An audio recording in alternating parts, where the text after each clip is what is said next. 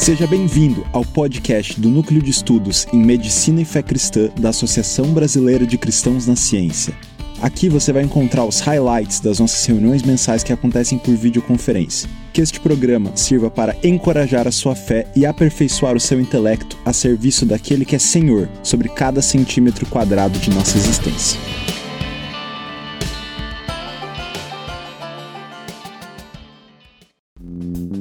Neste episódio, você vai ouvir uma discussão do artigo The Advent of Ethical Imperialism in Healthcare, escrito pelo Dr. Stephen Genius, publicado no volume 34 da revista Focus, em dezembro de 2014 pela Christian Medical and Dental Society of Canada.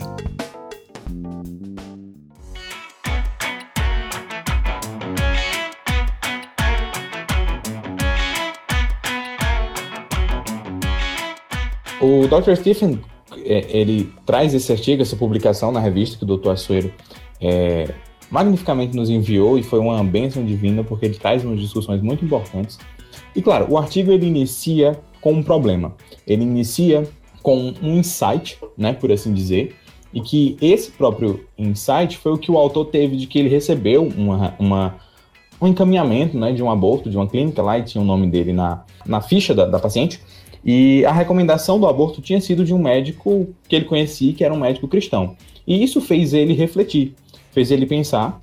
E aí foi até esse trecho que eu, os trechos que vão estar em inglês são os trechos tirados diretamente do, do próprio texto. E aí nós temos que ele começou a refletir, começou a conversar com médicos, ah, amigos dele, para pensar sobre, principalmente médicos né, de família e comunidade, para pensar sobre quais fatores que influenciam o comportamento médico. E principalmente pensando nesses protocolos, pensando nessas, nesses guias, nesses guidelines, para ver como que o paciente e as suas expectativas isso relacionavam com a prática médica, né? E ele tem alguns termos, principalmente quando ele está fazendo essa introdução, em que ele diz que a nossa sociedade hoje em dia acaba querendo nos expor e nos tratar mais como servos da tecnologia, os servos tecnológicos, pessoas que cuidam de aparatos, e não o que seria o esperado, conforme ele ah, explicita, eu coloquei entre aspas que são guardiões da saúde e guardiões do bem-estar do paciente. E ele acaba apontando para uma, uma pressão dessa conformidade compulsória, que é justamente a necessidade que a sociedade acaba nos impondo, ou nós mesmos às vezes nos, nos colocamos nesse quesito de não ir contra o fluxo, né? Que a gente acaba quando a gente vai contra esse fluxo, seja por alguma objeção de consciência, seja por alguma convicção ética, nós somos geralmente, isso é geralmente tratado como não profissional, é como algo que não é correto. Inclusive, essa semana passada, eu tive uma apresentação na faculdade, a gente estava conversando justamente sobre o caso que aconteceu da garota é, do Espírito Santo, né, do estupro e do aborto, da, do óbito fetal já. E a, uma das coisas na, na pesquisa que eu tive que fazer para a conversa foi que eu vi que os médicos, algumas pessoas já estavam querendo processar os médicos, inclusive o Ministério Público entrar com um pedido para entender que a objeção de consciência é essa, os médicos do Espírito Santo, porque eles não realizaram aquilo. Eles estavam sem entender, dizendo que era obrigação deles. E eu fiquei bem surpreso com isso, de fato, das pessoas não entenderem ou não concordarem com essa objeção de consciência. E o médico, ele, o, o, o, o doutor, ele coloca essa questão de que a sociedade quer nos manter, ou manter nossas crenças no privado. E isso reflete não só na medicina, reflete na própria vida cristã, a própria questão da discussão do teólogo público, né, de como isso se associa. A gente passa a refletir, passa a analisar algumas coisas como ele coloca lá de que como que a sociedade quer impor isso para nós. A sociedade acaba querendo impor isso de uma forma a dividir nossa consciência, dividir nossa consciência de uma forma pessoal e a consciência profissional, ou seja, a consciência que a gente usa para o trabalho e a consciência que a gente usa e o que o, o, autor coloca como um contraponto principal é a gente acaba tendo um, um, um, comportamento que se modifica, um comportamento mutável, com valores que dependem das circunstâncias. Ou seja, isso quebra a própria noção de consciência, a própria noção da base de tudo isso. E a consequência inevitável disso é o que ele chama de dissolução de caráter, que é quando a nossa consciência e ações é, é, que deveria, a nossa consciência que deveria mediar essas ações, deveria agir é, é, como nós deveríamos agir com base nessa consciência, acaba correndo o contrário. As nossas ações que vão ditar a nossa consciência. Na nossa consciência profissional seria basicamente isso. O que a gente faz é o que a gente vai considerar certo. E não o que a gente certo é o que a gente faz. Então há uma, uma negação dessa personalidade, da moral pessoal. E ah, ele coloca até alguns exemplos de que como essa, essa negação de consciência acaba facilitando médicos como instrumento do Estado. E eu lembrei, é, até um pouco forçado, mas me lembrou basicamente da, de, um, de uma história em quadrinho, que até virou o filme da, da Guerra Civil, porque é basicamente essa noção de que o Estado acaba impondo a eles uma moral, e aí o, o, o doutor acabou associando com o apartheid, com o nazismo, e no caso dos super-heróis, ah, queriam registrá-los e impor a ação do Estado em cima deles, e acabava que a moral era colocada de lado. E a pergunta de ouro dele, que é uma pergunta que nós discutimos até hoje, é: alguma coisa se torna boa ou má a depender de sua geografia, a depender de sua opinião? Então, essa é a pergunta-chave da ética, a pergunta que nós vamos discutir bastante, até no próprio livro que a gente vai passar a discutir nos próximos meses. Mas essa é a pergunta que ele vai basicamente trilhar todo o resto do artigo. E aí ele passa para um segundo ponto, que ele continua a discussão perguntando justamente dessa transigência moral. Ou seja, é, estar com essa noção de a, mudar o nosso conceito, isso é bom para quem vai fazer isso, isso é bom para os médicos que vão estar assim, e ele coloca algumas referências para mostrar o tipo de trauma que isso acarreta. Trauma pessoal, né, e principalmente sequelas imediatas, senso de impotência, raiva, ressentimento, arrependimento, e ele faz a pergunta, outra pergunta de ouro, que é: será que o sistema de saúde ele vai aguentar outros problemas em profissionais que já têm altos níveis de burnout, altos níveis de depressão? Então, além de todos esses problemas que ele já tem, ele ainda tem um problema de consciência? E aí ele pula então para nossa perspectiva cristã. Ele usa Apocalipse 3:16 de uma forma muito bela que me deixou pensando muito sobre isso, é o medo de nós termos de estar sendo mortos, estarmos sendo mornos, né? De eu ser morno ali no meu trabalho, de eu ser morno ali na minha vida nem fazer tanta diferença, mas não me opor tanto, mas também não ser tanto a favor. Né? E ele usa exemplos da própria Bíblia, exemplos cristãos, de pessoas que não foram mornas, né? De João Batista, de a Pedro também ele usa, é, de pessoas que de fato foram contra o sistema de muitas formas. Agora, claro, isso também leva a gente a ter muitas discussões. Ah, se nós não somos mentores, isso foi uma coisa muito importante que ele colocou, foi pensando agora não só na gente, mas pensando naquelas pessoas que a gente discipula, não só discipulado cristão, mas o discipulado profissional também. Ou seja, se nós não somos mentores, modelos de fé para aqueles que nós estamos discipulando, quem vai ser? E uma coisa que ele colocou, que eu achei extremamente impactante, que eu nunca havia pensado antes na vida, é nós podemos ser o único representante de Cristo que esse paciente pode encontrar na vida. E, e ele parte para um outro ponto falando se essa cultura médica ela pode prosperar dessa forma, com essa diversidade ética crescente. E ele discute, claro, que o cristianismo ele tem uma diversidade de opiniões muito grande. Ah, aqui mesmo no grupo a gente observa isso, pessoas que são de várias denominações, mas claro, no nosso caso é tudo isso debaixo da liderança de Cristo. No caso desse, dessa diversidade ética que o, a própria sociedade impõe, não tem isso. E, e é o que ele coloca, essa, escalonar essa, essa moral, essa moral totalmente alterada, sem uma base, é extremamente prejudicial. E ele pontua também o próprio, o próprio papel de a, órgãos regulatórios, né? órgãos que emitem esses protocolos e de como eles fazem isso, de como isso às vezes pode, em alguns casos, ser até intolerante com a própria consciência médica. E ele conclui né, com alguns pensamentos né, é, no tocante principalmente a como que o nosso papel cristão, as pessoas que sucumbem a isso, né, elas podem estar também em crise de fé, ou podem, isso pode levar à crise de fé, ou ser uma causa ou uma consequência. E eu achei muito boa, muito, muito bela a forma como ele termina o artigo, colocando que há perdão, colocando que em Cristo nós somos perdoados por algum erro que nós cometemos, ou até pelo nosso questionamento. Isso, nós pensamos em Cristo e Cristo já é o perdão para essas coisas que a gente pode cometer e pelas coisas que a gente já cometeu. A morte de Cristo representa isso.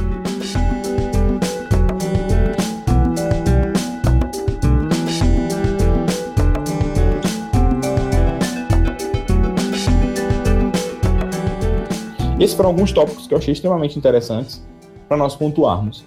Tanto os fatores que influenciam a prática médica, que foi a pergunta que ele fez lá no começo, a privatização dessa nossa consciência, essa visão sacerdotal da prática médica, né, essa dissolução de caráter na profissão, se ela ocorre, como ela ocorre, o próprio proselitismo, a própria visão do médico como evangelista, né, a forma de que se isso é possível, como é possível, e a própria maneira de sermos contra a cultura. Até onde sermos contra a cultura é adequado?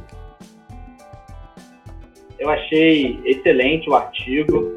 ele, o, as suas considerações, elas pavimentam muito aquilo que a gente vai discutir na, nos próximos meses, né? Se a gente precisa de um, um lugar comum ético, né? Que incorpore valores fundamentais, principalmente para né, que a gente tem essa necessidade de ter um, um lugar comum ético que considere aquilo que a gente observa dentro do cristianismo, mas que ao mesmo tempo dialogue com, com outros panoramas éticos, com outras religiões, com outras fés.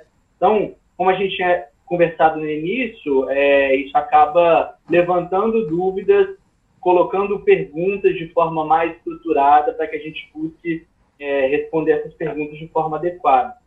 Mas o ponto que eu queria destacar principalmente é essa questão do protocolo, né? Porque o protocolo, em certo sentido, ele protege o paciente, né? O protocolo é o que garante muitas vezes que aquele paciente que está em uma situação grave, que está necessitando de um cuidado médico, ele vai receber o melhor cuidado da, baseado na melhor evidência possível, né? Eu não lembro quem, algumas semanas atrás, compartilhou um artigo do Edmund Pellegrino no nosso grupo, e o artigo falava justamente sobre isso, sobre a, a relação que a medicina tem como, eu não lembro se era arte, acho que era arte, e a relação que ela tem como ciência. Né? E aí ele falava justamente sobre isso, que a medicina precisa conciliar essas perspectivas onde ela está lidando com os aspectos é, da, do espírito humano e com os aspectos de um conhecimento científico que muitas vezes é muito categórico.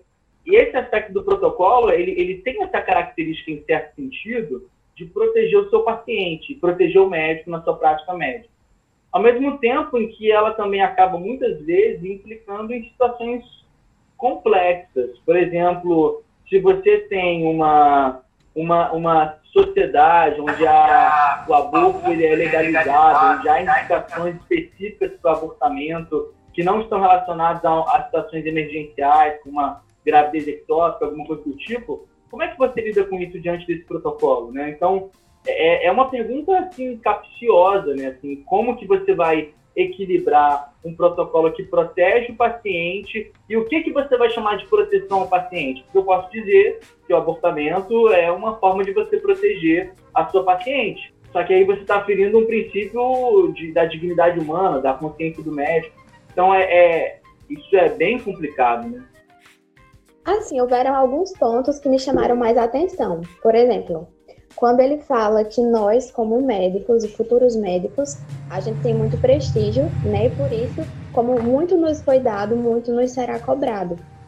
E é muito interessante porque isso é verdade em várias culturas, não só aqui no Brasil. Quando você fala, por exemplo, quando você conversa com um gringo, não sei se vocês já tiveram a oportunidade, e vocês comentam, ah, faz o quê? Faz medicina. Ou então, ah, já sou médico.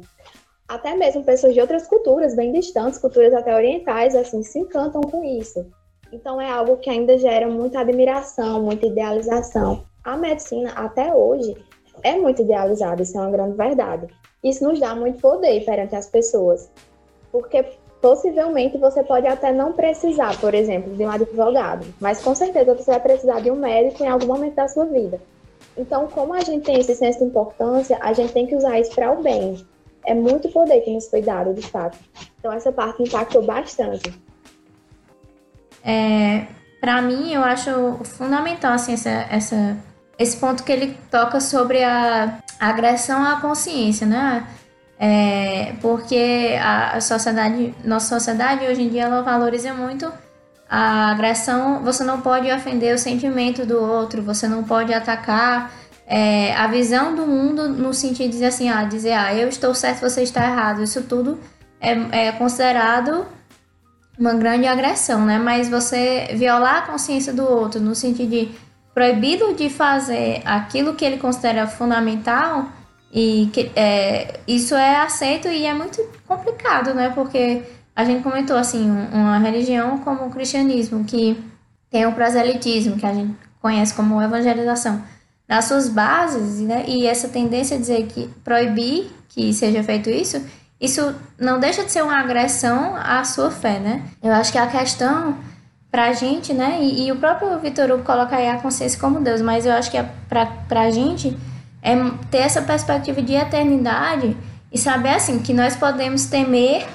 e tentar fugir é, das, das tentar fugir das acusações do, do mundo, do Conselho de Ética Regional, é, do coisas desse tipo. A gente pode se esconder, a gente pode temer, mas no final a gente nunca vai poder se esconder na, da nossa consciência de Deus, né? E de um Deus que é eterno, que é soberano, que tem um poder muito maior do que qualquer conselho, do que qualquer órgão.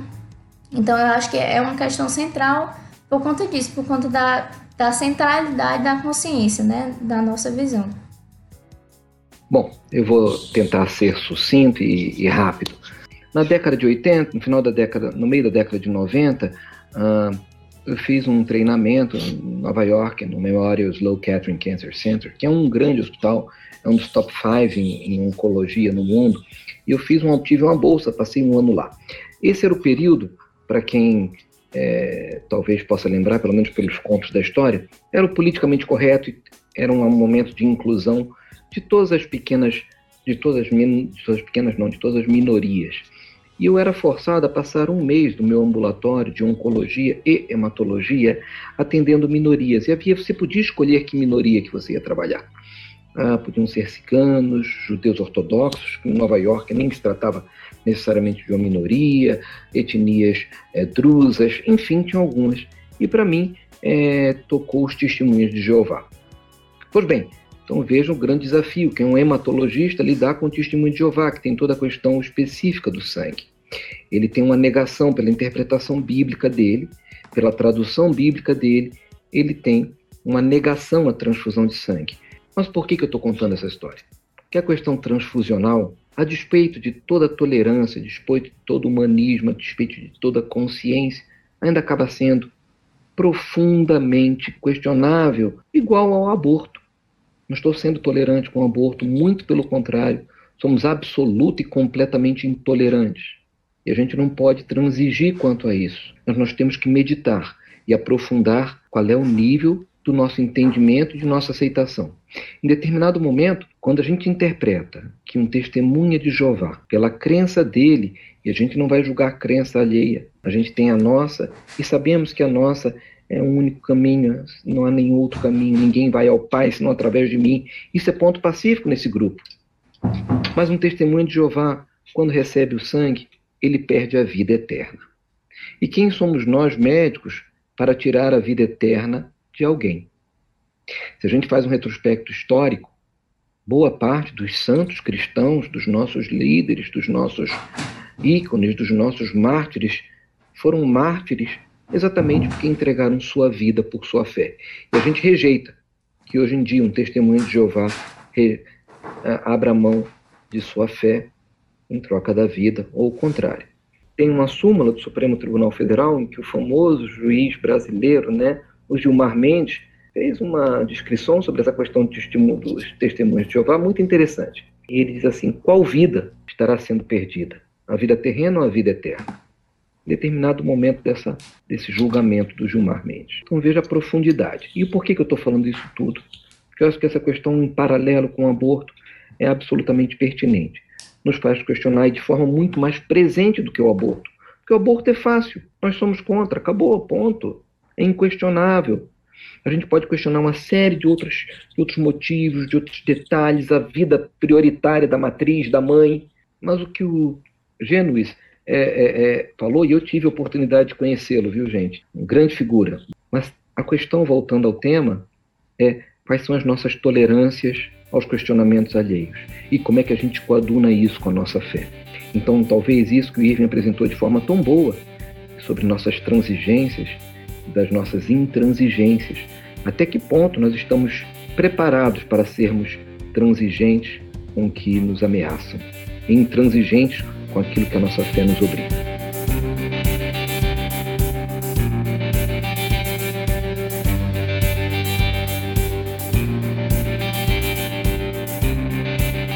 Eu achei muito legal esse artigo porque, apesar de ter alguns momentos que eu achei que talvez ele fosse muito, talvez até dramático, assim, eu usaria essa palavra em, algum, em alguns quesitos, assim, de usar termos como os guardiões da saúde, ou, ou coisas muito, muito grandes, assim. Mas ele foi, um, foi algo que me chamou bastante atenção, principalmente quando diz se nós estamos dispostos a viver uma fé morna, né? porque realmente nós nunca vamos nos livrar dessa tensão que existe entre sermos cidadãos dos céus e estarmos caminhando na terra. Eu, eu acho que ficou bem popular agora, nesse último tempo, que quando o ministro da Educação foi assumiu, né, o Luciano Huck fez um tweet, um tweet que era tipo, ah, eu espero que o ministro da Educação consiga deixar as suas crenças em casa. Mas isso é altamente religioso, porque ninguém consegue deixar suas crenças em casa.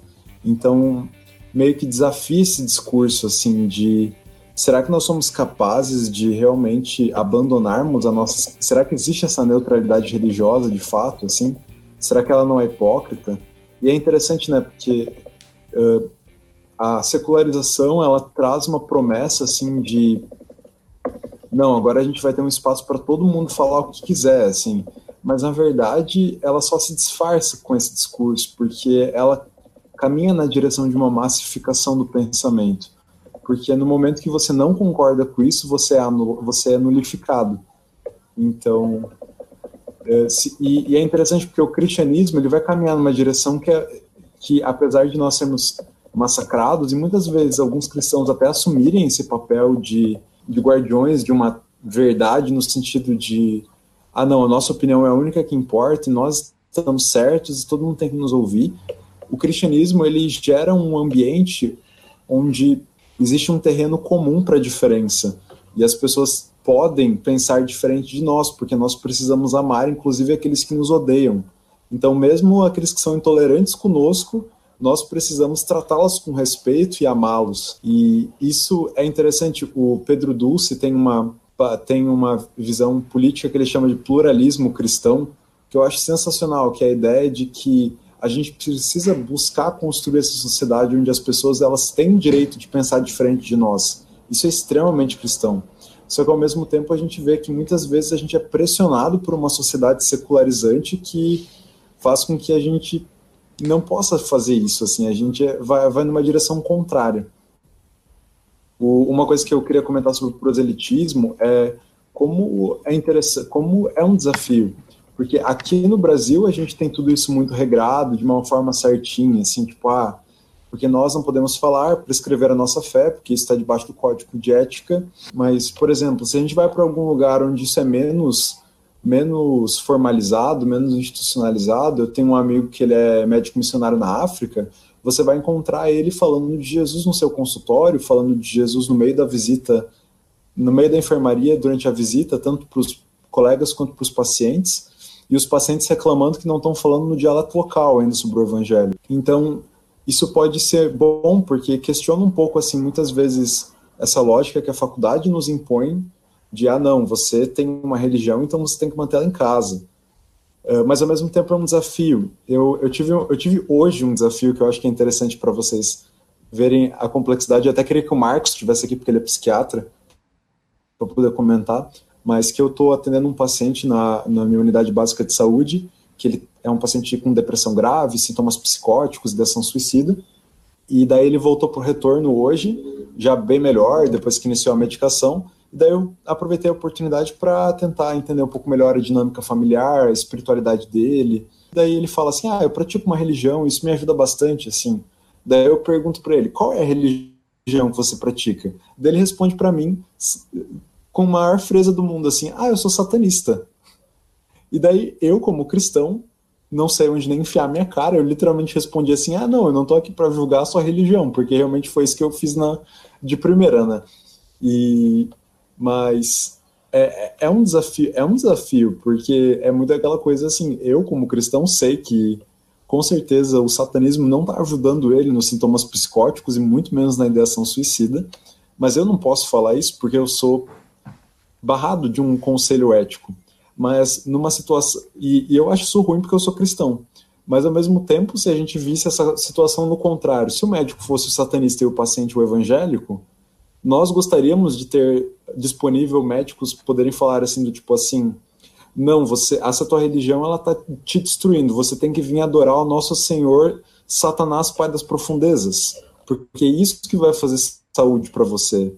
Então, realmente, a religião é muito poderosa, principalmente num contexto de vulnerabilidade. Então, até que é, é um desafio, né? É como o doutor Açoeiro fala, né? A gente tem que fazer mais perguntas do que procurar respostas. Mas até onde o nosso proselitismo, ele é, até onde a liberação do proselitismo ela é válida, né? Até onde a gente deve ir com esse proselitismo, isso é um desafio, porque com certeza a gente vai encontrar pessoas usando mais proselitismo do que a medicina. E isso não é uma coisa saudável, nem equilibrada e muito menos cristã, né? Porque isso é desonesto intelectualmente, é, é um pouco, pelo menos na minha visão, assim, pode até ser desonesto, assim, desrespeitoso talvez. Então, fica, fica a reflexão. Então, é, na apresentação do Irving, ele destacou um ponto que, para mim, é, eu acho que sempre que mencionar isso em qualquer artigo ou livro, vai ser pelo qual o meu coração vai vai disparar e, e que eu amo, sabe? Eu, eu, gosto muito, assim como a Bia falou na reunião passada, de, é, sobre evangelismo, discipulado, mentoreamento. E é, eu lembrei de um livro que eu li no começo do ano e que eu queria ler para vocês um trecho. É, é, um livro de um autor americano, né? O nome do livro se chama Como Ferro Afia o Ferro, é do Howard e William Hendricks. E ele fala uma, uma parte que, desde que eu li, eu achei sensacional. Eu vou ler para vocês. Meu falecido amigo Trevor Mabry era um cirurgião brilhante. Ele era, inclusive, um mentor inestimável de incontáveis médicos que exercem sua profissão hoje em dia. Ocasionalmente, eu o seguia de perto enquanto ele levava um grupo de estudantes de medicina nas visitas ao hospital. A sua maneira de agir ao lado da cama era uma obra de arte. Ele gastava tempo com o paciente, explicando os procedimentos da cirurgia, respondendo quaisquer perguntas e até mesmo orando. Depois, fora do quarto, se dirigia aos estudantes para explicar os seus métodos. Ele respondia suas perguntas e depois fazia algumas. Tinha um estilo de mentoreamento que funcionava bem com jovens médicos, que precisavam de explicação, encorajamento e de serem lembrados de que a medicina trata pessoas não apenas casos. Com isso, eu queria lembrar, assim, trazer o nosso coração de que, assim como a Nathalie, eu não sei se se pronuncia assim, mas a Nathalie falou, nós temos uma grande capacidade, assim, um poder de influenciar muitas pessoas, não apenas na sociedade, nas pessoas leigas, né, não médicas e tudo mais, mas também de influenciar outras pessoas em nossa própria profissão. E eu, como estudante de medicina atualmente, eu já comentei isso algumas vezes com os meninos, eu, quando eu estava lendo esse livro, eu entrei numa pequena crise, assim, porque eu percebi que próximo a mim eu não tinha outros médicos cristãos que pudessem me ajudar a pensar sobre essas questões, sabe? A pensar sobre ética, a pensar como ser uma médica melhor. Mas eu acredito que nós temos uma grande responsabilidade, sabe? O Senhor está nos, nos permitindo aprender juntos aqui. E me agradaria muito, é algo pelo qual eu oro, que isso não fique apenas entre nós, sabe? Mas que nós possamos exercer a nossa responsabilidade de influenciar outros cristãos próximos a nós, de podermos ajudar aqueles que talvez estejam em crise e de mentorear essas pessoas, assim como esse médico, né, que é tra tratado nesse livro, fazia com os seus alunos, é, influenciando eles, ensinando a exercer a boa medicina, encorajando eles e também ensinando eles a, a serem bons, boas pessoas e até mesmo influenciando eles no caminho cristão.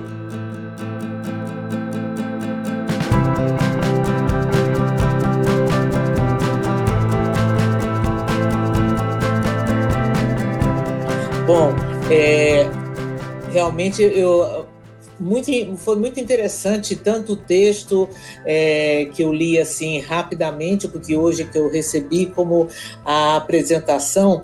É, eu só gostaria de é, colocar uma certa provocação. É, uma coisa que nós cristãos temos é o que a gente conhece como livre-arbítrio né? Então, isso é, é importante, esse livre-arbítrio, porque é, nós temos essa opção de escolha e a gente nunca pode esquecer disso. É claro, não é fácil, né? O dia a dia da medicina, ela volta e meia a gente está se deparando com situações é, éticas, né? E de, de autoquestionamento, autoconhecimento, mas é, muitas vezes, e eu achei interessante a palavra do professor Sueiro, é que no caso, a situação, por exemplo, do aborto, não é que seja uma situação fácil, mas a gente tem como, digamos assim, é essa opção. Eu não vou fazer. Você pode é, passar, digamos assim, o bastão, né? Você, é, dificilmente você vai estar diante de uma situação em que você vai ser realmente obrigada Agora, é, como é, muito bem ele lembrou em relação a pacientes testemunha de Jeová, é, como eu sou nefrologista,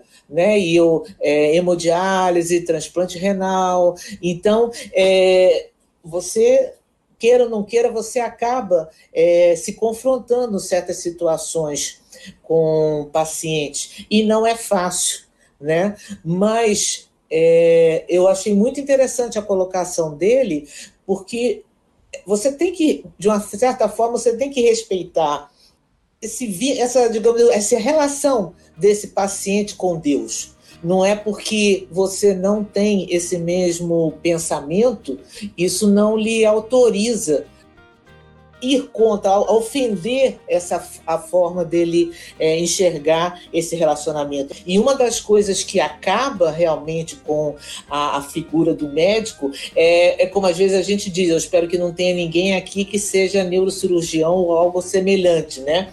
Então tem aqueles médicos que acham que são Deus e o neurocirurgião acredita que é Deus, entendeu? É óbvio, não é nada disso, é um bullying Mas é importante a gente ter essa noção verdadeira de quem realmente nós somos, instrumentos de Deus para levar é, a cura, tratamento para o, o paciente. Eu achei muito bonita essa parte do artigo que fala que o nosso exemplo, ele deixou em destaque assim, o nosso exemplo, a nossa testemunha, num tempo em que os pacientes estão em sofrimento, em dor, podem ser a única representação de. Eu, eu quase chorei quando eu li essa parte, porque ele não falou se é a nossa pregação, o nosso convencimento, sabe? Ele falou assim: a representação que eles podem ter na vida deles, a única que eles podem encontrar. E eu achei isso incrível, porque às vezes a gente fica pensando tanto assim, como que eu vou falar, como que eu vou fazer isso e, e sabe, tipo, convencer, quando na verdade quem convence não é a gente, né?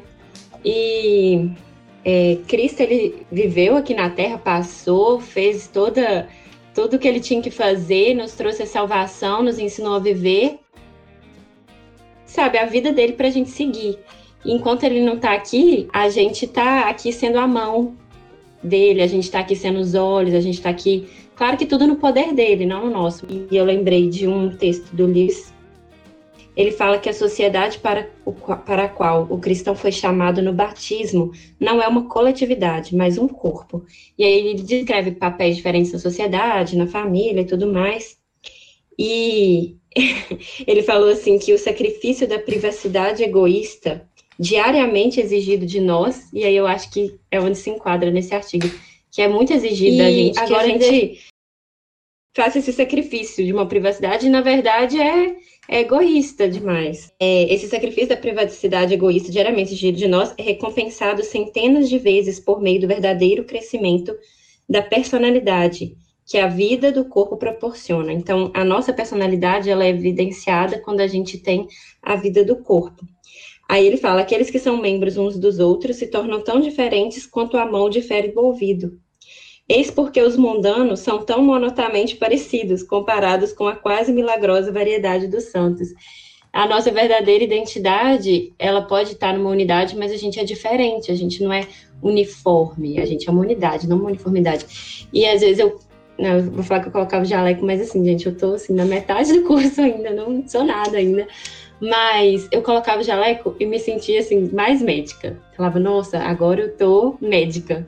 Só que eu parei para pensar e fiquei assim, nossa, que bobiça, uai. Porque eu só tô nesse jaleco porque eu já era médica antes, mas muito antes disso, eu tô em missão, eu, eu sou artista, eu sou irmã, eu sou filha, tanto quanto eu sou médica.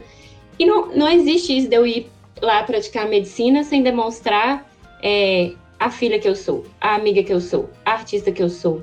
É, enfim, por isso que quando eu li essa parte no texto, eu realmente quase chorei. Eu falei, ah, não posso deixar de falar isso lá, não. É, bom, outro ponto que eu achei muito interessante do artigo, né, que tem tudo a ver com nossa vida médica, é que é muito difícil a gente questionar o padrão dominante, é muito difícil. E eu fico me questionando o tempo inteiro por quê, né? Por que, que a gente não consegue simplesmente se impor, ter intrepidez, enfim, demonstrar nossos valores. E a resposta que eu chego é que a nossa necessidade emocional básica é a aceitação e que muitas das vezes questionar algumas coisas põe em xeque a aceitação que a gente tanto preza e tanto busca e tanto anseia. Então, o medo de não ser aceito pelas pessoas, o medo da rejeição social é muito grande. E muitas vezes isso com certeza pesa para que a gente se cale, para que a gente se omita. Eu acho que é uma tentativa de tentar driblar isso. É a gente ver Deus como alguém que já nos aceita, que sempre nos aceitou.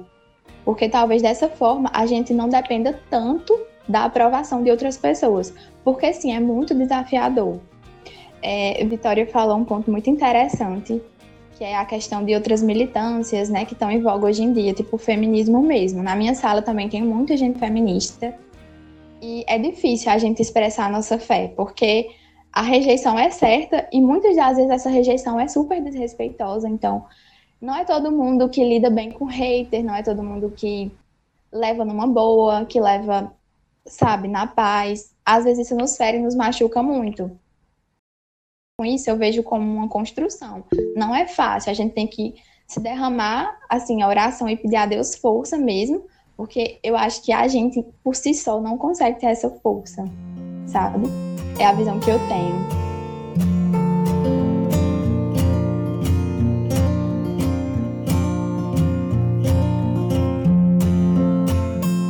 Eu gostei muito das observações que foram feitas e essa questão do proselitismo me lembrou a forma como os, os reformadores lidaram com alguns problemas, né?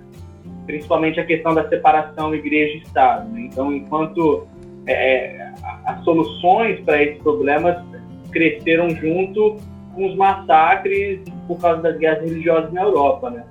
E talvez a gente devesse, não sei, é, é uma coisa que eu vou acrescentar aqui na minha lista de coisas para ler. A gente devesse olhar para a forma como os reformadores olharam para essa questão da política e da fé para lidar com a nossa própria profissão. Porque a impressão que dá é que a nossa questão com o proselitismo não é aquele dia que você está no seu ambulatório e aí você está é, no seu consultório, você está debatendo com o seu paciente e fala, não, eu sou cristão, eu acho que você um dia quiser ir na. Eu acho que a nossa dificuldade principal é com aquele momento da extrema unção, assim, em que você está na beira do leito do paciente, ele está nas últimas dele, ele tem um, um câncer terminal, você sabe que ele vai provavelmente morrer naquela semana e você se sente numa obrigação de compartilhar com ele o evangelho para ver se ali naquele, naquele leito de morte ele se converte. Isso é um problema, talvez. Talvez seja o problema da nossa consciência é, evangélica de que a conversão é aquele levantar da mão e aceitar a Jesus, ou então ainda a esperança da extremunção de no último momento é, ele obter a salvação. E, e, e aí justamente talvez esse seja um problema para o qual a gente deveria é, olhar no, quando a gente fosse lidar com essa questão do proselitismo.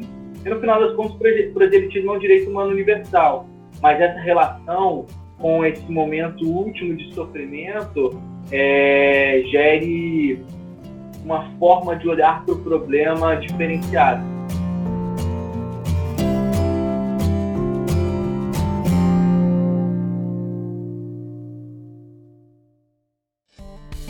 Ei, não vai embora ainda não. Se você gostou deste programa, não deixa de compartilhar com todo mundo que você acha que pode ser edificado por este conteúdo. Se você deseja conhecer um pouco mais do nosso trabalho e saber como pode participar das nossas reuniões, nos segue lá no Instagram, medabc2. Um grande abraço e Deus abençoe.